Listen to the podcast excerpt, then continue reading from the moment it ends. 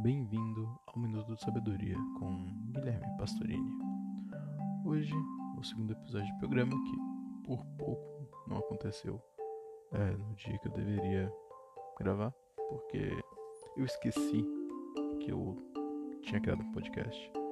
E eu sei que se eu não publicasse, todo mundo ia lembrar, porque eu devo ter quatro ouvintes, três, e esse público ia clamar e chorar pelo meu retorno. Mas aqui eu tô, para vocês economizar esse período. E o aprendizado de hoje é: o que é do homem, o bicho não come. E assim espero, ou não. Porque às vezes o cachorro come a nossa comida, o gato também, até mesmo um rato, e o rato ele rouba a nossa comida.